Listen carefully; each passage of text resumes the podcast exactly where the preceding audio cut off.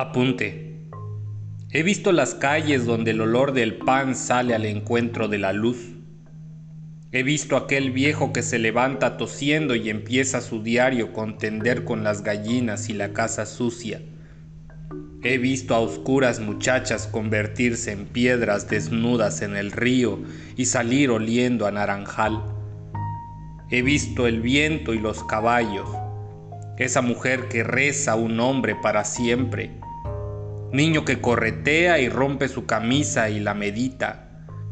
He visto, en fin, pueblo que transcurre sin prisa bajo su tejado cotidiano y no he tenido ocasión de comentarlo.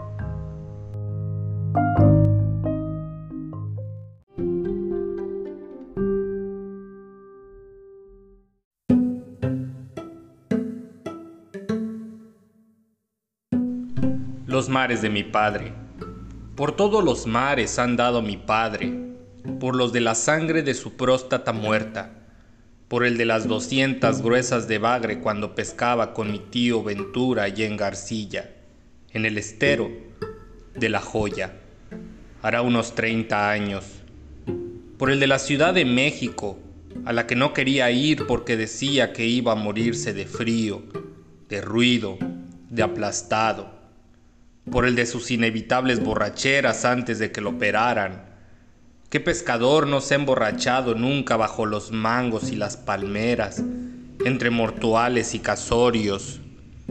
Por el gran mar de mi abuelo, rodeado de espantos y respeto, fundador de cabeza de toro y de nosotros, por el de mi madre, costilla para siempre de su cama, de su quehacer, de su vejez, por el del pueblo, del que conoce muy bien sus juntas ejidales, sus difuntos, su condición de pequeño juguete de la política, por el de sus compadres innumerables, y también por los mares de Jack London, en los que gusta internarse por las tardes acostado en su hamaca.